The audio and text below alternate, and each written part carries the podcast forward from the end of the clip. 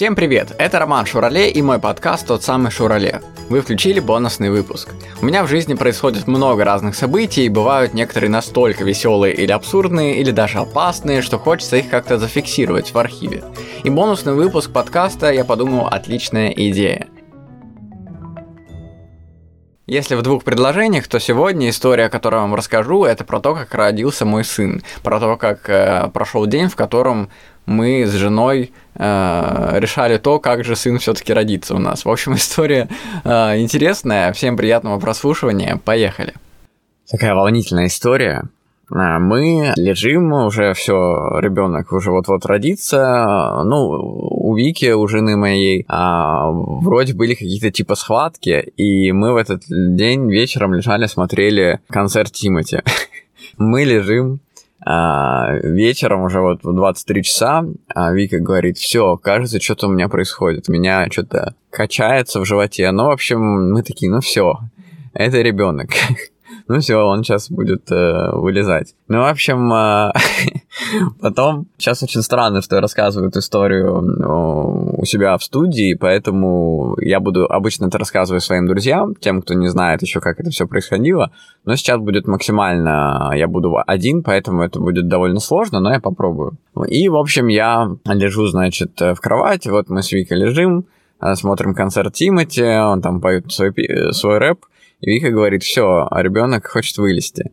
И на, следующий, на следующее утро мы просыпаемся, ну, вроде все нормально, все как и было, ничего такого прям не происходит. Но Вика чувствует, что все, уже пора уже как-то это куда-то двигаться, в общем. Таких сильных позывов прям не было, как в кино, там, знаешь, когда все едут куда-то сразу рожать. В этот день у меня еще было три выступления. Я понимаю, что я поеду на выступление, потому что деваться мне некуда, я работаю иллюзионистом, и мне довольно сложно сейчас резко отменить выступление с учетом того, что рожаю-то не я, поэтому, в принципе, выступить я смогу. Но с такими мыслями я был. Естественно, дальше вы услышите, что я, ну и вообще это понятно, я переживал. Ну, в общем, э, я собираюсь, я помню, как сейчас, прям 12 дня на часах, я выезжаю, еду на первое выступление, а по пути мне надо заехать на заправку. Я заезжаю на Shell, заправляю автомобиль, ко мне подходит э, заправщик и говорит, вас заправить? Я говорю, нет, спасибо. И в этот момент мне звонит Вика и говорит, все, походу я рожаю. Она говорит, я срочно звоню своему папе, чтобы он меня на машине повез в роддом. Но нас там уже все ожидали, грубо говоря. У нас были платные роды, и поэтому они э, там все как бы нас ждали. Я в шоке. Я говорю, да, Вик, все, езжай, удачи тебе. Сам заправил автомобиль и поехал на первую работу, постоянно связываясь с Викой, как у нее дела. В WhatsApp мы переписывались. Она мне пишет сообщение, что все в порядке, папа ко мне едет, сейчас мы скоро поедем в роддом. Вот, я приезжаю на первую работу, у меня, естественно, взгляд просто в никуда, я просто с ощущением, что сегодня случится тот день, э, родится мой ребенок, и до каких там фокусов, да, то есть я выступаю на мероприятиях, показываю фокусы, в голове просто шум, и я еще работал этот день с ассистенткой, и я никому не рассказывал, что у меня жена рожает, и я ей ничего не говорил, хотя я с ней общался до этого там несколько раз на мероприятиях, и в этот день я был особенно странный, и она там что-то рассказывает, и я просто в тумане такой, ну да, да, да. В общем, не особо как-то давал я обратную связь по поводу ее историй каких-то что вызывало какое-то у нее смутное сомнение, что со мной что-то не так. Я старался быть как обычно, выступал, показывал фокусы, там показываю какой-то фокус, там у меня исчезает какой-нибудь предмет в руках, а я сам с таким э, просто в голове мыслю только об одном, как там Вика, как там Вика, потому что во время выступления я с ней не могу связаться. Такой, алло, как у тебя там дела? Я выступил на первом мероприятии, сразу же пишу Вике, как дела, что там у тебя нового, она говорит, вот, все нормально, мы едем в пробке в роддом, но там как бы Uh, пока все терпимо. Я еду на второе мероприятие, уже где-то середина дня, Вика уже там в роддоме, uh, просто сидит там, готовится к родам. Я еду на второе мероприятие, выступаю тоже с таким же странным ощущением, что как, uh, что будет дальше, как нам теперь жить. Потом на третьем мероприятии уже вечер, там уже часов 8, наверное, я выступал у каких-то знаменитых боксеров. Они были такие дерзкие мужики, там был день рождения какого-то боксера, и у него, соответственно, все друзья были такие брутальные э, мужики, а они меня э, не хотели отпускать. После выступления они меня пытались оставить у себя еще, чтобы я показывал им фокусы больше, чем нужно. Но с ними было сложно спорить, но у меня был весомый аргумент, я очень торопился. Но я никому не говорил, потому что рядом со мной это ассистентка, потому что я не мог сказать, что я еду в роддом, пустите меня. Я им говорю, мужики, отпустите меня, мне, у меня важное дело. Они говорят, давай, они уже такие подвыпившие. Они говорят, давай, слушай, оставайся с нами, потусим, тут сейчас мы тут фокусы твои посмотрим еще.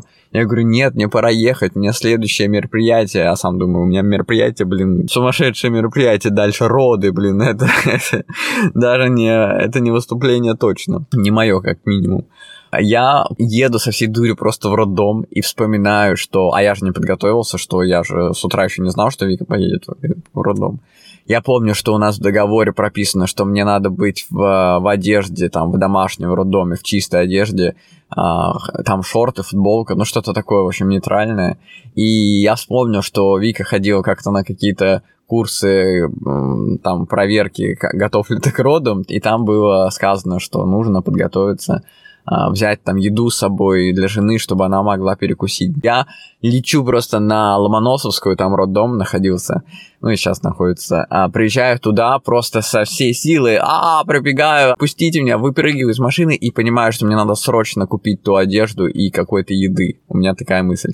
Вика на WhatsApp уже не отвечает, я думаю, ну все, там уже она по-любому вся а, лежит в кровище, рожает. Я, в общем, забегаю в какой-то магазин, типа какого-то перекрестка, просто местный какой-то магазин около роддома. Забегаю и понимаю, что там одежды-то как таковой нету. И я понимаю, что мне нужно купить самые огромные семейные трусы, потому что они на мне будут выглядеть как шорты забегаю в отдел, где там всякие трусы первой необходимости, покупаю себе просто огромные семейные э, трусы, зная, что я буду в них в роддоме, как в шортах. Ну, короче, это вообще просто такой нервяк.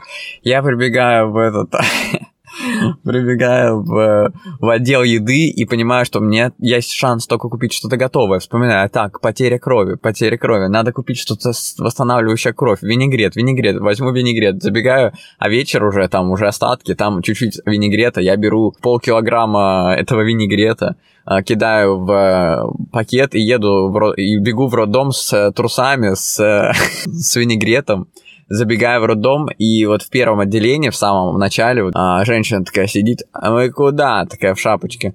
А вы куда идете? Я говорю, у меня жена рожает, она утром была здесь, я вот с работы приехал.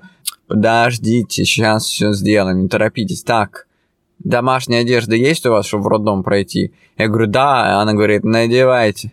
И я понимаю, что я сейчас просто буду при ней с этим винегретом в этих семейных трусах. Я говорю, да, сейчас, сейчас наденусь. Она говорит, а вы давно здесь уже? Я говорю, я вот только пришел, у меня жена уже давно здесь с утра. И она говорит, сейчас вас в порядке очереди запустят. Я говорю, да нет, у меня уже жена давно здесь, она в платной палате. И когда я сказал платный, эта женщина сразу расцвела, такая, ой, Ромочка, проходи, сейчас мы вас встретим. Одежду домашнюю, ваши семейные трусы можно не надевать. Все в порядке, вот вам халатик, надевайте его. Единственное, наденьте халатик, вот эту белую шапочку, и затяните обязательно халатик, чтобы там было не видно, что вы там надели на футболку этот халатик. Открывается лифт, заходим в этот лифт, я, значит, с этими винегретами, с трусами, и она меня затягивает этот халат, чтобы, потому что у меня руки заняты с пакетами с винегретом и трусами. Она затягивает этот халат, а я очень худой, и у меня просто в обтяжку этот халат, просто в облипку. Я как глист просто стою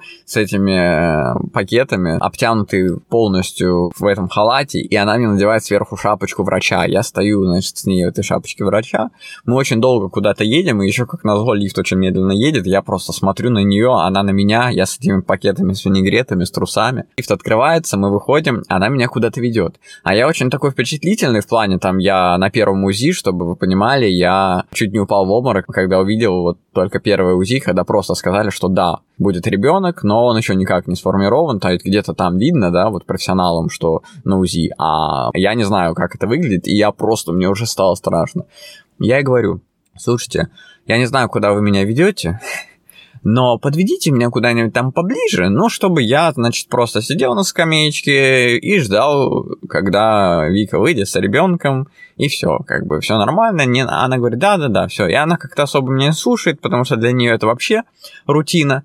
Я, значит, иду, мы с ней куда-то идем по коридорам, какие-то крики, рожениц, там, в общем, идем, идем, идем, идем, и она просто говорит, вот сюда, проходите, а я же не знаю, где там палата, где Вика и так далее. А она нажимает на кнопку, открываются эти а, двери, как в фильмах, э, знаете, Доктор Хаус, там, когда открываются двери от того, что на нее клавиши нажимаешь рукой. Открываются двери, она меня прям в спину туда заталкивает, и двери закрываются. И я перед собой вижу мою жену, она лежит в супер необычной позе. Вокруг нее врач, который давит ей на ногу как-то странно и говорит какие-то слова. Вика при этом спокойно лежит, и я перед ней в этой шапке, в этой в этой шапке врача с винегретами и с трусами стою и говорю, Вик, будешь есть? И понимаю, что, блин, какое есть? И Вика говорит, Рома, Рома, не сейчас, не сейчас. И там она прям рожает, и я говорю, я принес винегреты, кровопотеря, куда эти винегреты? И мне врач говорит, так, вы кто? я говорю, я, э, я этот муж, вот у меня сейчас даже глаза, эти, слова забываются, глаза говорю, э, слова забываются, я вспоминаю это, как тогда было волни, волнительно, сейчас спустя 4 года уже попроще. Я стою и просто не знаю, куда деться, и понимаю, что я начинаю нервничать и начинаю не хотеть этого видеть, и я начинаю метаться из стороны в сторону и э, пятиться назад, поворачиваюсь назад, хочу как-то найти эту дверь и просто как птица об стекло бьюсь вот так вот просто несколько раз в стекло, не могу выйти, и мне этот врач говорит, Роман, пройдите, пожалуйста, к окошку, сядьте на стульчик и посидите, хорошо? Я говорю, хорошо. И я просто подхожу именно с другой стороны палаты, я похожу с этими пакетами шуршащими, все это шуршит. Я сажусь на стул, и не выпуская пакетов из рук, в которых у меня опять эти винегреты и трусы, я просто сижу вот так вот прямо, и ничего не поменялось. Единственное, я только сижу. То есть мне теперь еще неудобнее, я как в кинотеатре сижу, просто смотрю на процесс, который просто вызывает у меня бурю эмоций, мягко говоря, и я уже чуть ли не в обмороке. Я понимаю, что так, мне надо куда-то деваться. Вика занята уже с врачом, они там сам на меня уже не смотрят, естественно. И я просто понимаю, что мне никуда не деться. Я просто поворачиваюсь на стуле, как на, на табуретке, точнее, вот так по кругу, и смотрю в окно. И просто гром гремит, и огромный ливень, это было 12 августа, просто огромный ливень стеной просто стоит, и гром гремит, Вика рядом рожает, э, кричит, ну там плюс-минус.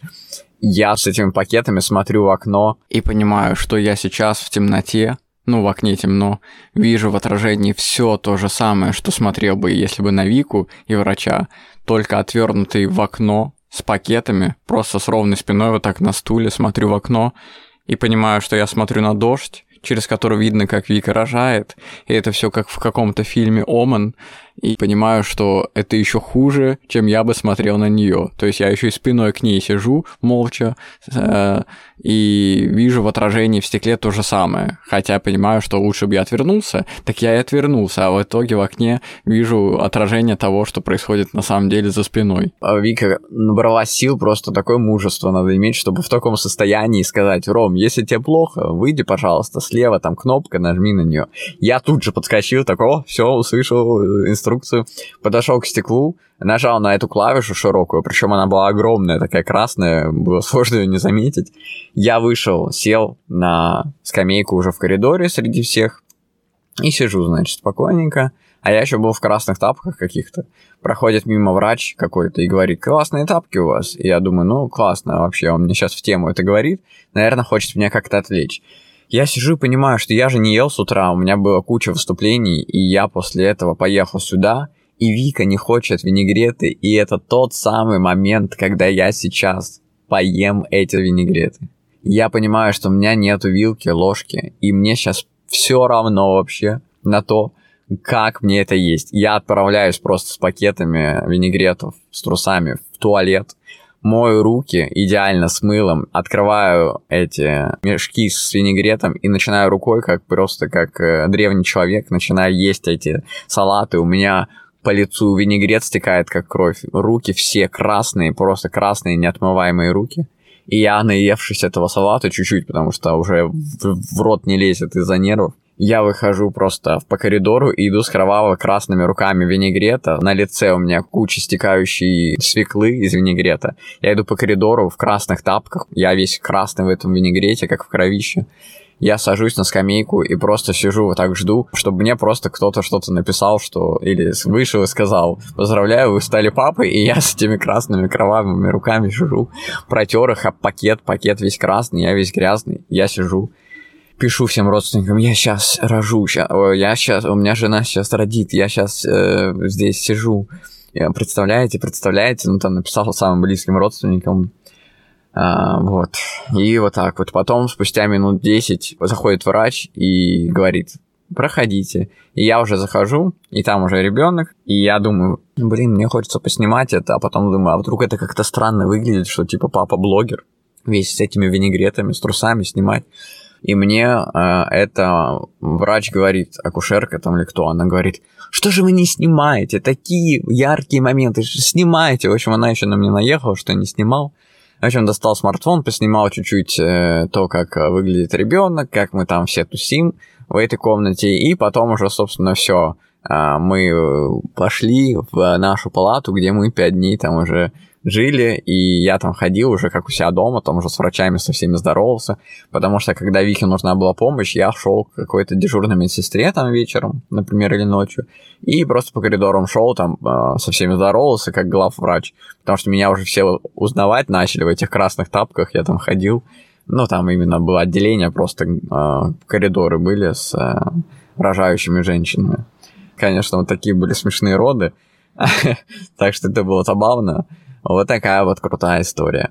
Спасибо, что разделили со мной эти эмоции от бонусного эпизода. Подписывайтесь на мой подкаст, пишите отзывы там, где слушаете подкасты, ставьте лайки на Яндекс Музыки и в описании к выпуску есть сайт подкаста, где можно поддержать проект и там же связаться со мной по поводу сотрудничества. С вами был подкаст, тот самый Шурале.